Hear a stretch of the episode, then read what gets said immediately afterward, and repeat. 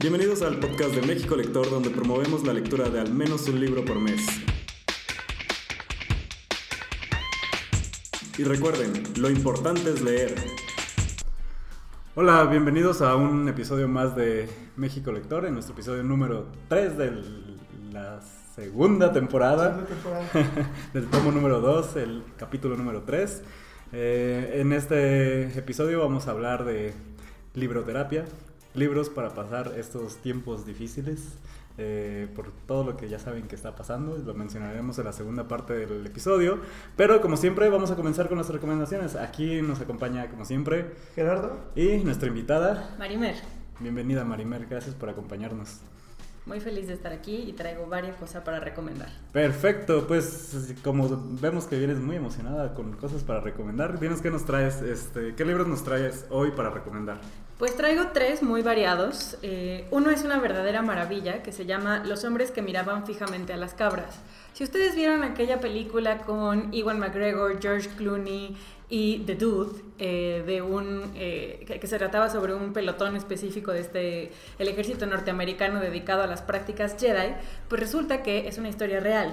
Entonces este libro de John Ronson, que es el periodista de The Guardian, hace una crónica sobre todas las entrevistas que estuvo haciendo a distintos miembros de este pelotón en los 80s que además es una cosa fabulosa porque decidieron empezar a replicar las prácticas Jedi eh, e implementárselo a un batallón especial porque Guerra Fría y porque alguien les echó el chisme de que en Rusia ya estaban haciendo algo parecido.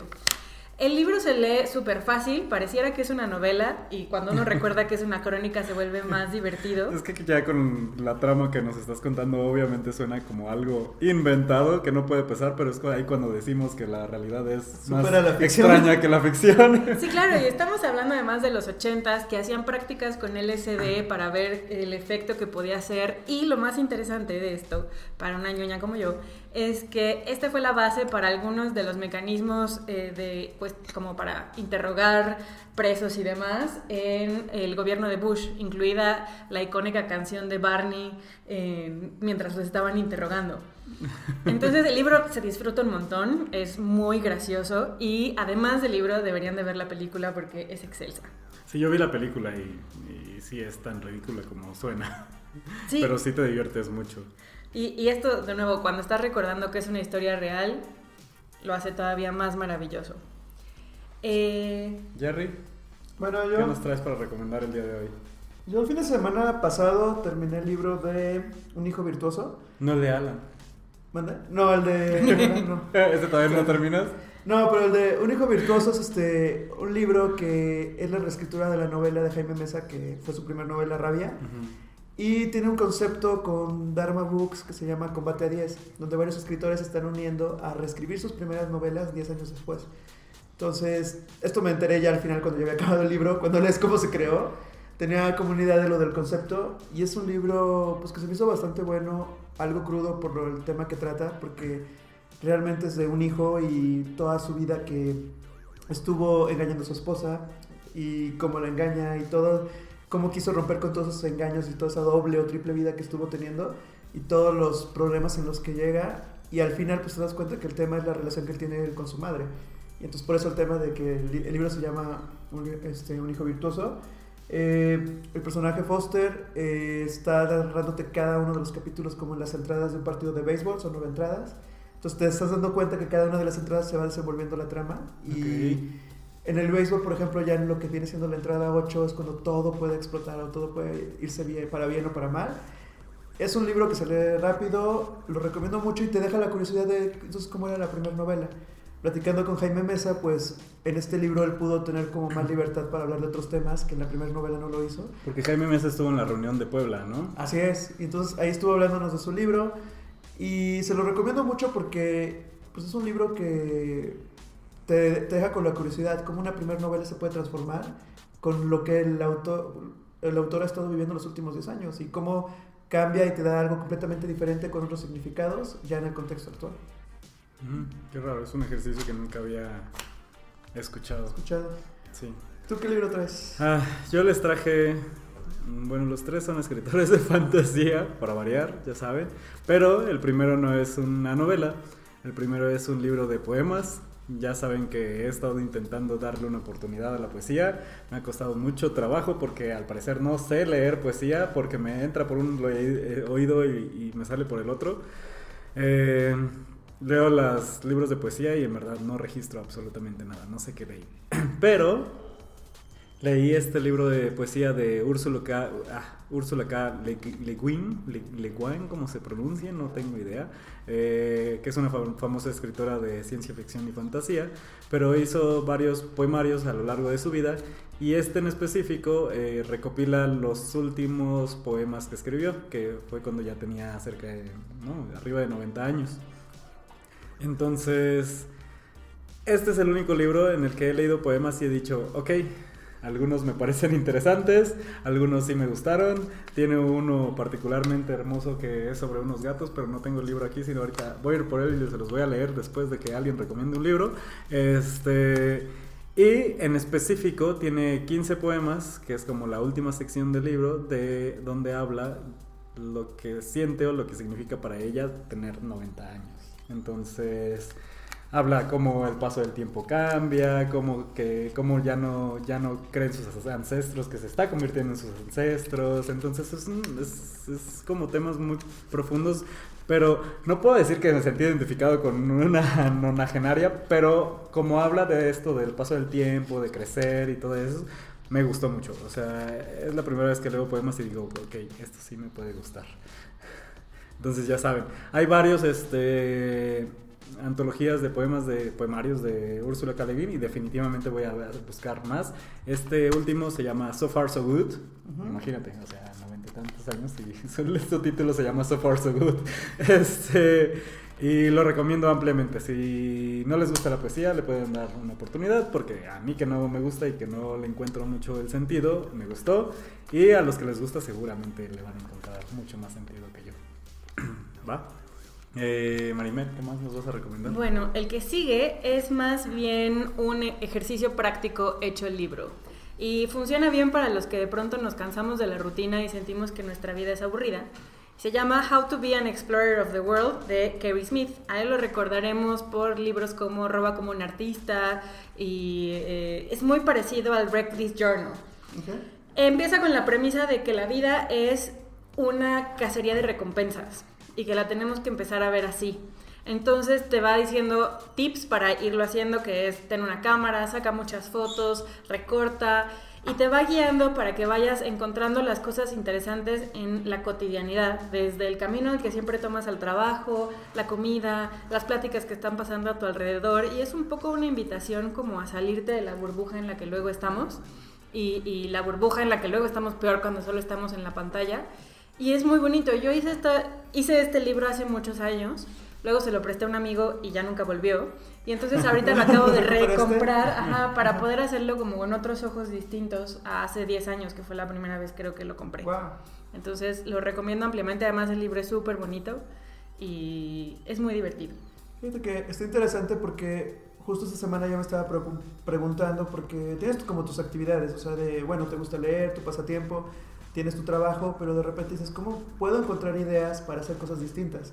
Porque realmente, aunque ya tienes tus pasatiempos definidos, sigues creando una rutina. Y eso es lo que a veces te lleva a que te canses o estés como de mal humor y demás. Y, no estés experimentando volver a encender tu creatividad. Entonces me hace que este libro puede ser muy bueno para Sí, y que además a mí me pasa mucho, por ejemplo, en los viajes, cuando viajas a una ciudad nueva, estás como un niño chiquito que te sorprendes de todo, ¿no? De, wow, el semáforo es más chiquito y esta banqueta no se parece a la de mi casa, todo es diferente. Y, es realmente, o sea, sí es diferente, pero más porque estás como con los ojos abiertos y bien hambrientos de, de ver qué te ofrece.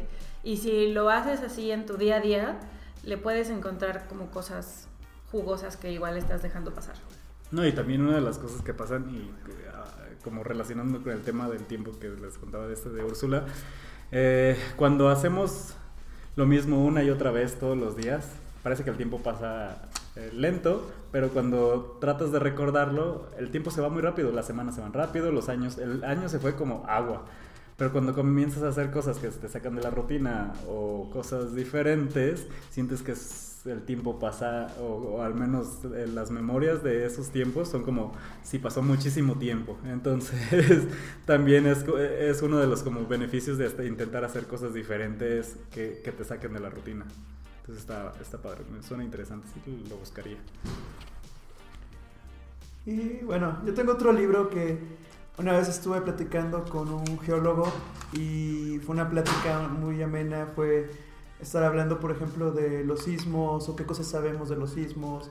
Y de esta plática, él me sugirió un libro que se llama We Have No Idea, A Guide to the Unknown Universe, de Jorge Scham y Daniel Whiteson. Y pues lo que tiene este libro es una colección de preguntas de las que todavía no tenemos respuestas. Científicamente no se ha llegado a una respuesta. Y creo que este libro es un buen comienzo pues para darte cuenta que sabemos muy poco del universo. Entonces, eh, tiene algunos ejemplos, tiene algunas de estas preguntas que a través de un sentido del humor que tiene el escritor de este libro, que realmente uno de ellos era caricaturista y el otro sí es científico, eh, te van llevando como a través de todas estas dudas que hay del universo. Eh, está interesante porque creo que también un tema es que estamos tan bombardeados de información y creemos que lo sabemos todos y que tenemos control de muchas cosas. Pero a veces uno de estos libros te hace ver que pues, realmente sabemos muy poco. Realmente como que la certidumbre es muy poca y realmente lo que sabemos del universo o lo que podemos saber de fenómenos naturales, pues es muy poco comparado a lo que, a lo que vivimos hoy en día o que tenemos conocimiento. De hecho, en el caso, por ejemplo, de los sismos, o sea, es una ciencia la, la que revisa la de los sismos que no tiene ni 100 años. O sea, el conocimiento que tenemos para poder predecir un sismo realmente es muy, muy poco. Entonces, así como otras ciencias, pues estos tipos de libros te ayudan a ver qué es lo que sabemos realmente del universo y incrementar también la curiosidad. ¿Tú, Juan Carlos, tienes otro libro? Sí, eh, el segundo libro que traigo se llama El Antris, de Brandon Sanderson. Eh, este famosísimo autor de fantasía, famosísimo, y aquí ya me voltearon a ver así, ¿quién? Yo no lo conozco, pero sí, muy famoso eh, hoy en día. Este, eh, él, él, se hizo famoso porque cuando Robert Jordan murió, Robert Jordan es el escritor de The Wheel of Time, los de estos 10 libros que escribieron, bueno, se quedó incompleto y su esposa buscó a alguien para que terminara eh, la serie de libros. La persona que eligió para que terminara esta serie de libros fue Brandon Sanderson, que fue lo, que, lo primero que le dio un salto a su, a su carrera. Y bueno, ahorita es un autor súper prolífico que hace 10.000 libros de, 100 de fantasía. No sé cómo lo hacen, no es como George R. Martin que tarda 10 años en escribir un libro. Este escribe un libro cada año, si no es que dos. Y este lo leí para comenzar sus libros porque es un estandalón. La mayoría de los libros que él tiene son series y este era como, bueno, este sí es uno que comienza y termina en esto. Entonces, eh, creo que se iba a llamar al principio La caída de Adonis. Y, cuando le dijo a sus editores que quería que se llamara así, y era así como, mm, ¿y tiene algo que ver con Adonis? ¿Qué, ¿Qué, Adonis? No, pues es que Adonis existe. ¿Sí? Ah, es que creí que ya había inventado esa palabra. Y entonces tuvo que cambiar el, nombre y al final terminó llamándose El Antres. Este, el, libro se trata de esta chica que es una princesa y hacen un trato con un reino, con otro reino, para que se case con el príncipe y hagan un este, convenio y ya, este, sean felices. Pero cuando ella se va al otro reino a conocer a su esposo, porque solo han hablado por cartas y por un medio que son unas como criaturas que mitológicas que te ayuden a hacer como videollamadas, sí, eh, sí, pues así lo puedo resumir. Este, llega una semana antes para conocerlo y resulta que se acaba de morir. Entonces el contrato no se puede deshacer, entonces ella queda casada pero viuda y no se puede volver a casar. Entonces llega a este reino y ella quiere seguir intentando que pues siga todo en orden y en paralelo estamos escuchando la historia de, eh, del esposo que aparentemente no se murió le dio una enfermedad que le da a la ciudad aledaña, este, donde están como muertos, su corazón ya no late y este, cada herida que, que tienen como que no sana. Entonces si tienen moretones, les sigue doliendo todo el tiempo la herida y eso comienza como a degenerar hasta el punto que tienen tan, tantas heridas que se vuelven locos. Entonces cuando esto le pasa a los que viven en la ciudad, los exilian a esa otra ciudad para que se queden ahí y ya no molesten a nadie. Entonces esto le pasa al príncipe y entonces vamos viendo cómo él, él, está viviendo esto mientras la chica está del otro lado sufriendo todas las tramas políticas que pueden pasar en un reino de fantasía. Mientras un, un, este, un priest, un, sacerdote. Un sacerdote, gracias. Este, intenta apoderarse de la ciudad, intentando que una nueva religión se. Este, todos se conviertan en una nueva religión. Está muy divertido, la verdad es que se lee muy rápido. Este, si no son tan fans de la eh, fantasía, este es como un, excelente libro para comenzar. Ajá, porque no es muy pesado, este, la manera en que escribe el autor es muy accesible. Entonces, si les gustó de qué se trata el libro y quieren inventar un poco de fantasía, este es un excelente libro. Perfecto. Y Marimer, creo que por ahí traes otro libro, ¿verdad? Sí, pero lo voy a decir súper rápido, así de literal tiene cinco segundos para hablar de Rosa Montero y la ridícula idea. Si tuvieras cinco segundos para... Cuéntanos de Rosa Montero. La ridícula idea de no volverte a ver es... Ella es una gran escritora, pero este libro es muy bueno, sobre todo si están en medio de un duelo o ya lo pasaron y están sanando, porque lo que ella hace en este libro es equiparar su historia a partir de que se muere su esposo, que es el amor de su vida, con Marie Curie cuando se muere Pierre Curie. Y va hablando tanto de su historia personal y su biografía personal como la de Marie Curie, que si usted no está muy familiarizado con toda su historia de vida, es interesantísimo. Es un, es un personaje histórico maravilloso que tenía muchos problemas eh, emocionales, pero eh, que justo la, pérdida de Pierre para ella es devastadora. Entonces, tiene como, los inicios de los capítulos son de estas cosas que te, atrapan. O sea, el libro comienza con, como no he tenido hijos, lo más importante que me ha sucedido en la vida son mis muertos. Y otro con, el verdadero dolor es indecible. Entonces vas así, vas pasando por todos los, ambos duelos al mismo tiempo y los vas comparando con tus propios duelos personales y es muy bonito. todavía me acuerdo de que habla de que Marie Curie traía el pañuelo con restos de... es súper fuerte. Es muy bueno, yo también eh, lo leí, me gustó muchísimo. De hecho, no he leído nada más de Rosa Montero y debería intentar algo más porque este libro me encantó. Qué buena recomendación para leer un fin de semana. Estoy viendo el libro que es, muy rapidísimo. Sí, lo lees súper rápido. Y bueno, ¿Qué pues, otra recomendación traes, Jerry? Ya no traemos recomendaciones. yo les voy a decir una última. ¿Tienes una más? Sí, porque también de fantasía, de esta serie de libros que ya les he recomendado antes, de Mundo Disco, viene, creo que este es el tomo número 9. Eh, se llama Eric. Pero si, si recuerdan, una de las cosas que les he dicho que esos libros de Mundo Disco se pueden leer por separado. La verdad es que no pasa nada. A pesar de que este es la cuarta parte de uno de los personajes en la serie, porque también la serie se va dividiendo por personajes. A veces se trata de unas brujas, a veces se trata de un hechicero, bueno, para nada. Este, de repente se trata de la muerte, y por eso este es el, cuatro, el cuarto libro, a pesar de ser el noveno en la serie. Este se llama Eric. De hecho, si ven algunas de las este, ediciones que venden, eh, el título dice Eric, y entre paréntesis y tachado dice Fausto. ¿Por qué? Porque, y ya lo ha hecho un par de veces Terry Pratchett, sus, sus, novelas están basadas en otras historias y nada más las este, adapta a su mundo y las hace graciosas. Entonces, en este caso, se trata de nuestro hechicero bueno para nada, que resulta que lo invoca un niño que está intentando ser este demoniólogo o algo así. Entonces intenta invocar un demonio y en, lugar de invocar a un demonio, invoca a Ricewind, que es el personaje hechicero que nunca ha sabido hacer magia. Este, entonces se van a viajar por mundos, con Ricewind intentando cumplir los deseos del niño y este, chasqueando los dedos y viendo a ver qué pasa. Y sí, terminan en, terminan en el mundo de los demonios, terminan en un mundo tipo los aztecas, este, y varias cosas así. Eh, se topa a la muerte y yo no, no, me sé muy bien la historia de Fausto, pero es algo muy parecido, pero en este caso pues lo está haciendo gracioso. Entonces también se supone, se supone que estos libros son eh, principalmente enfocados a los niños, lo pueden leer niños, y siempre tiene unos cuantos chistes así como escondidos, un poco subidos de tonos que, de tono que los niños no entienden, pero si lo lees, lo un adulto dices, ups, ups. como Pixar. Exacto, exacto.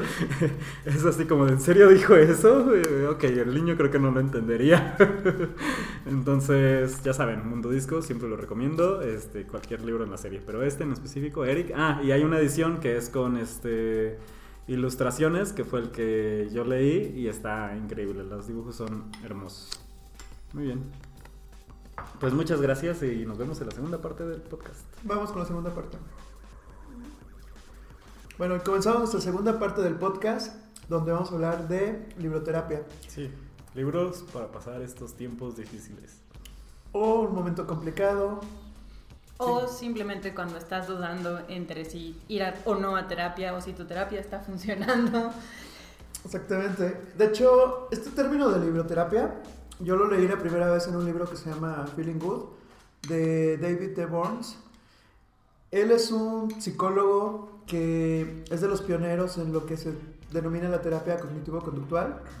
Y pues su libro trata de todo este tema de ansiedad, depresión, cómo irlo sobrellevando desde un enfoque también como enfrentar las acciones que tú realizas y ver las consecuencias que tienen, más que un tema médico, o sea, más un tema de, sí, puede ser que la medicina ha ayudado bastante, pero este libro también rompe con algunos paradigmas de lo que tú puedes hacer al momento de tomar conciencia de tus acciones y de ahí deriva mucho lo de la terapia cognitivo-conductual. Mientras más te conoces, más puedes ir viendo qué es lo que te hace daño, qué es lo que te hace sentir mal y irte conociendo un poco más. Ese libro, eh, el de Feeling Good, es bastante bueno, aunque es un libro ya viejito, de 1980, y la siguiente edición fue del 99, o sea, ya pasó bastante. Tiene todavía guías prácticas y como cosas para identificar pensamientos o conductas y que puedas irte tú solito como que medio autorreparando. Este, siempre es como muy claro de que no es lo único y que depende del padecimiento que tengas, etcétera. Pero si usted no tiene una, este, como un diagnóstico clínico y solo tiene malos días, pues puede ser de bastante utilidad. Puede ser de mucha ayuda. Y de hecho, pues este término también de libroterapia eh, no solo viene con libros como, en este sentido, como libros de autoayuda, sino también este, existen terapeutas que utilizan libros clásicos, que ya tienen una serie de libros que te recomiendan leer, pues para que tú mismo llegues como a conclusiones, o al ver la historia de los personajes, lo que han logrado, pues en esta ficción tú también pongas tu situación y logres llegar a respuestas. Ese es uno también como de las ramas que tiene la libroterapia y de hecho hay eh, terapeutas pues, que te recomiendan leer ciertos libros, o sea, que pueden ir desde El Principito, desde El hombre en busca del sentido, que te pueden ayudar como en ciertas situaciones de tu vida a que mejores lo que necesitas mejorar. Pero, ¿a, qué le llamarías tú libroterapia, Jerry? Digo, porque yo estoy con lo que me están platicando, estoy intentando entender porque no conozco tanto del tema sería esta parte de ir mejorando ciertas situaciones de tu vida a través de los libros. Porque es una parte como de a veces este, ver el aprendizaje que te deja algún personaje o algo histórico que pasó o algún filósofo. Por ejemplo, existe como el libro, por ejemplo, de Más Platón y Menos Prozac, que fue muy famoso, que habla de esto, de que hay veces que tenemos problemas como existenciales que los filósofos los resolvieron hace miles de años. Entonces, la libroterapia va de esto, como esta parte de que tú mismo te vas ayudando a leer historias de otros personajes, a leer historias de, filósofos, al encontrar respuestas en los libros tal cual y vas cambiando como tu conducta y de cierta manera pues te quedas con un aprendizaje sin necesidad de ir a, la terapia. Es como un apoyo también. Y también muchos son historias personales. Entonces, al momento de estar leyendo la historia de otro que tiene rasgos que se parecen al tuyo, te dejas de sentir tan solo. Porque creo que uno de los puntos clave que ayuda mucho en, la recuperación de ciertos padecimientos es que de verdad te sientes un bicho raro y es como que a nadie le ha pasado este miedo específico. Y cuando lees que alguien más sí y que lo resolvió o no lo resolvió o cómo lo, cómo lo fue lidiando, al menos dices, bueno, no soy el único. No soy el único. Y justo con lo que dice ahorita Marimer, o sea, quienes han tenido oportunidad de leerlo, para mí uno de los libros clave fue leer Furiously Happy de Jenny Lawson. Sí. Porque este es un segundo libro, tiene uno antes que es muy gracioso, pero es un libro donde ella, a través del humor y a través de ir contando cómo es su vida con depresión, con ansiedad, con temas de salud y todo que puede parecer un caos, en la manera que te lo cuenta y en la manera que te dice cómo vive con su esposo, cómo sobrelleva sus días, cómo tiene días buenos y cómo tiene días malos, tú empiezas también como a normalizar y decir, bueno, o sea, yo también me he sentido a veces así. Y aunque tal vez clínicamente no esté llegando como al extremo, sí puedo reconocer que no todos los días van a ser geniales, que va a haber días que requieren un poquito más de esfuerzo y que está bien también pedir ayuda, o sea, que no estás solo. Entonces creo que este es uno de los libros que puede, cumplir con esta función como en la parte donde tal vez no estás muy consciente que te está pasando algo, pero al leer una situación similar dices, tal vez me está pasando y está bien pedir un poco de ayuda. A mí me pasó justo con la recomendación que traigo hoy, que es un libro que se llama Ansiedad y que seguro si ven la portada no les invita porque dice miedo, esperanza y búsqueda de paz interior y entonces dices, wow, ¿por qué quiero leer esto? Además tiene un lapicito mordido. Sí, ¿Qué, sí. qué ansiedad. Ah, Uy, no. Pero en realidad es un libro muy gracioso que eh, lo hace Scott Stossel, que es un fue editor en el Atlantic Monthly, escribió en el New Yorker, tiene eh, varias conferencias, pero tiene ansiedad y pánico de hablar en público, de los aviones, de vomitar, de desmayarse, de desmayarse en un avión y ¿Qué? de cualquier cosa que le genere como mucha atención a su persona. ¿Y a qué se dedica? es conferencista y ¿Qué? periodista. No. Tiene que viajar un montón. ¡Qué horror! Entonces va hablando justo de cómo él ha ido abordando el padecimiento porque pues tiene ansiedad desde niño. O sea, es, un- es una cosa que ha ido agarrando y, y que los, los- las fobias y los miedos se van cambiando. Entonces dijo, bueno, vamos a investigar como periodista que soy de dónde viene esto.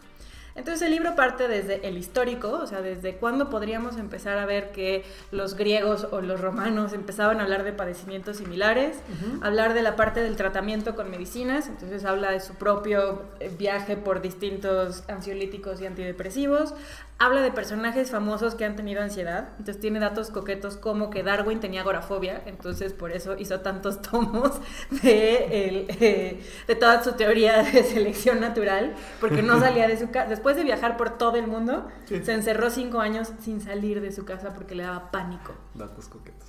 O que Freud tenía fobia a viajar en tren, entonces por eso jamás se movía de ciudad en. Austria porque no hay manera. Y así con distintos personajes. Y lo, lo va contando con toda la seriedad periodística, pero con un humor muy particular en donde sientes que estás platicando con un amigo y a mí lo que me ayudó en el momento en el que lo leí fue justo a sentirme menos rara. Porque fue así como justo en el momento en el que a mí me diagnosticaron el padecimiento y decía, no, ya, o sea, estoy rota. Y cuando empiezas a escuchar dices, bueno, no estoy tan rota, como sea. Y, y ayuda un montón. Justo eso es lo importante, que cuando ves la historia las historias de otras personas y cómo lo sobrellevan, ese es el punto donde tú di- dices, bueno, es posible, o sea, es posible tener una vida completa, plena, y en el momento en que reconozco que tengo un padecimiento, pues también encuentro las fortalezas que tengo para, para sobrellevarlo. Eh, Juan Carlos, ¿tú tienes un libro que nos Pues, quieras recomendar? La verdad es que yo estaba sondeando a ver si mis recomendaciones quedaban adecuadas para el tema del que estábamos hablando que eh, el día de hoy, pero ya vi que sí, entonces ya con más confianza les voy a recomendar este libro que se llama Maybe You Should Talk to Someone, este quizás deberías hablar con alguien de Lori Gottlieb. Este libro es em, básicamente como para romper el estigma de ir a terapia. Eh, lo escribe esta chica que es eh, terapista, terapista, Terapeuta. Terapeuta. terapeuta. Eh, pero este va, va como en dos historias paralelas. En una van contando toda su vida, cómo empezó como guionista en el mundo de Hollywood. Luego cómo se volvió... ¿Qué, qué fue su segunda profesión? Tuvo una segunda profesión y, ah, este, como que intentó ser doctora. eh, y después como terminó yéndose por el, el ayudar a la gente, pero más personal, que era, resultó que era lo que a ella realmente le interesaba. Y al mismo tiempo estamos escuchando como varias historias de, eh, de personas que van a terapia con ella. Entonces son historias súper personales que ella, ella, eh, al mismo tiempo dice que obviamente tuvo que cambiar muchos datos para que no, no se revelara nada exacto de los pacientes porque se supone que eso no se debe de hacer. Este, pero sí, o sea, una de mis historias favoritas de las que está contando es de esta chica que la diagnostican con cáncer, se va, este, se va a morir y este, empieza con unos tratamientos y se supone que hay un tipo de este, terapeuta específico para los que van a morir, que son los tana- Tanatólogos. tanatólogos, pero ella no quería eso, ella no quería estar con alguien que pues, ya nada más le estaba hablando de morirse, ella quería que la siguieran tratando como una persona normal. Eh, y a pesar de que nuestra protagonista no tenía experiencia con esto, pues lo fue haciendo y va explicando cómo, cómo le cuesta mucho trabajo, porque al final este, ellos también como terapeutas este, crean estos vínculos con sus pacientes, porque es imposible no tener vínculos porque pues terminan queriéndolos o la única o una de las únicas maneras de este, ayudarlos, pues tienen que encontrar algo que les guste de sus pacientes para ayudarlos, porque a pesar de que sean malas personas, pues los tienen que ayudar. Este va hablando de esto y al mismo tiempo va contando la historia de cómo su novio de un día para otro ya se iban a casar y termina con ella. Entonces la destroza y su vida se va para abajo. Se la pasa llorando todo el tiempo. Obviamente le cuesta trabajo este, dar terapia. Y este, de ahí el nombre del libro, este, un amigo este, terapeuta le dice, oye, ¿no has pensado que tal vez tú deberías de ir a terapia? Y entonces comienza a hablar de cómo tiene esta relación ahora ella con su terapeuta. Entonces comienza pensando en que, bueno, tal vez su terapeuta piensa que ella no es suficientemente buena terapeuta porque pues te está yendo con él y se la pasa llorando y cosas así. Entonces te enseña como todos en algún punto pueden llegar a necesitarlo y por qué y te da ejemplos desde pues la persona que va nada más por mm, cualquier cosa hasta esta que está este porque tiene que enfrentar la muerte o este temas totalmente entonces la verdad es que me gustó muchísimo, además de que entiendes un poquito más y ya empezaste a ir a terapia, entiendes qué es lo que hace realmente esa persona que está contigo, hablando contigo todo el tiempo y que te está diciendo cosas. Y comienzas a darte cuenta que cada cosa que te dice la tiene que pensar bien porque te puede afectar tanto un poquito como un mucho. Sí. Este, o cómo te llegan a conocer lo suficiente como para decirte algo y hacer de que te abras. Entonces esa es una de mis recomendaciones, la verdad es que está buenísimo, este, estuve llorando así como Magdalena en, en, el episodio final de, de, esta chica, la chica con cáncer. Este, Eh, ah, bueno, y hay otra historia de un tipo que es todo un asshole de todo el tiempo y se comienza a abrir y se comienza a abrir y te das cuenta que era así por una razón y también terminas creyéndolo. Y así como, ¡ay, qué bonito! este, y ya, bueno, ¿qué, ¿qué, otros libros traen este, para recomendar? Eh, bueno, yo traigo otros dos, uno que no me gustó y uno que sí. What? Se empezaré con el que no me gustó porque es un bestseller, entonces tal vez a usted sí le guste. Este, se llama, sí, a usted lector. Se llama The Happiness Project de Gretchen Rubin y ella eh, fue documentando todo su proceso como a lo largo de un año de buscar la felicidad. Eh, de pronto un día se dio cuenta que no se sentía satisfecha, que aunque tenía todo técnicamente resuelto, pues nomás no se sentía tan feliz como le gustaría y no sentía que estaba haciendo lo que le gustaría hacer y dijo voy a cambiar. Estamos hablando de una señora ya casada, con hijos, eh, su vida, que tenía su vida ajá, de cierta forma resuelta y cada capítulo se vuelve como una cosa que quiso ir cambiando. El proceso me parece bastante bueno y al final viene igual una guía práctica para que tú lo vayas haciendo y lo vayas reflexionando. La razón por la que a mí no me gustó es que me costó mucho trabajo empatizar con sus problemas, porque se me hicieron como que first class problems. como que hay, este, no he puesto tanto tiempo de calidad este, haciendo cosas interesantes con mi familia o cositas así que me costaron mucho trabajo a mí empatizar, pero sé de mucha gente que le ha gustado mucho y que ha derivado en cambios importantes en su vida, y entonces pues por eso lo traje. ¿Y el libro que sí te gustó cuál fue? Ah, este es uno en español, que porque además creo que nos hace falta el enfoque latino, que hace un psicólogo que se llama Víctor Jiménez, él es un psicólogo mexicano, que de hecho vive aquí muy cerca. Este, Vamos a tocarle. Eh, él es cognitivo-conductual y se ha enfocado mucho en el mindfulness ahora y en hacer como mindfulness con autocompasión y demás. Y este fue su primer libro que se llama Cómo simplificar tu vida iba hablando de cosas como igual muy prácticas, desde eh, eh, antes de que Mary Kondo salía, saliera con su método con Mari, este, él te dice, pues revisa todo lo que tienes y aprende ligero porque cada cosa que vas como acumulando en todo sentido te va generando este pues como retrasos o te va consumiendo un montón de energía. Uy, no vengan a mi eh, la mía tampoco es un ejemplo. revisa lo que dices, como muchas cosas muy prácticas para tener una vida más sencilla, porque la premisa del libro es que si tienes una vida más sencilla, es una vida más feliz. Lo cual me parece muy cierto, porque a veces creo que el ir coleccionando cosas o no despegarte de cosas de tu pasado, pues es lo que vas luego como cargando y que al final este, te pone como obstáculos para hacer cosas nuevas. El hecho de que digas, bueno, o sea, lo, lo voy a decir, o sea, como de... A mí me ha pasado el tema de seguir teniendo una pila de libros por leer Entonces, mientras siga creciendo yo esa pila de libros, pues me va atrasando a decir, hay libros nuevos. Y tal vez otro enfoque es decir, bueno, ahora voy a ir como libros que vaya disfrutando más, por decir un tema como lo de los libros.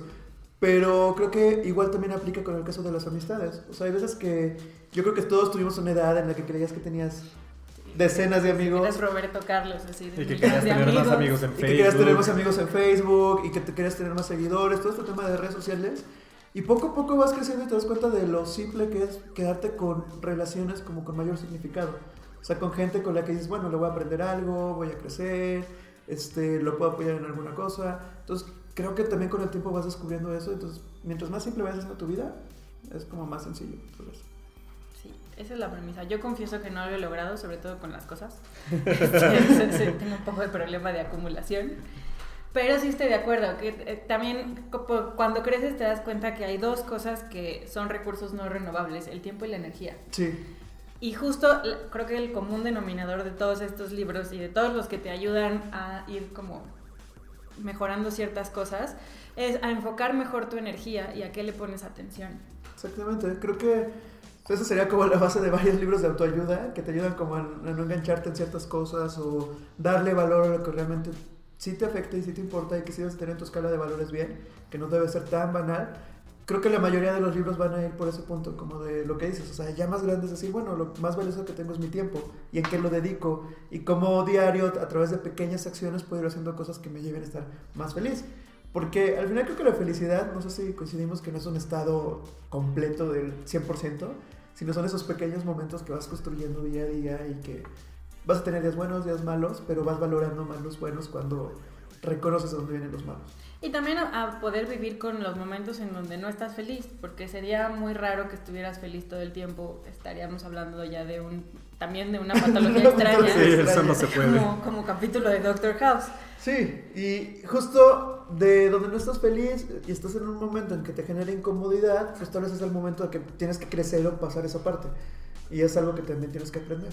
Entonces, la, que ha estado muy de moda el tema de resiliencia, el tema de que nos dicen mucho en la generación, los millennials no saben cómo sufrir o no saben pasar malos momentos. Entonces, como regresando como a este punto de que creo que estamos en tiempos, pues creo que somos la generación que más ha sufrido ciertas crisis y ha sufrido ciertos cambios en el mundo muy fuertes.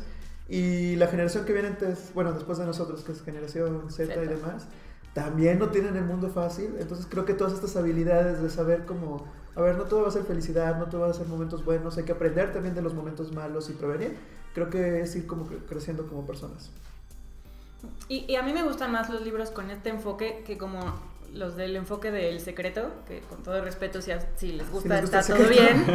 Pero el secreto siento que a, a, muchos, sobre todo como de generación X para arriba, les gusta porque es como como filosofía del Carnegie aplicada a la felicidad, ¿no? De si lo deseas con suficiente fuerza, vas a ser feliz. Y tal vez no.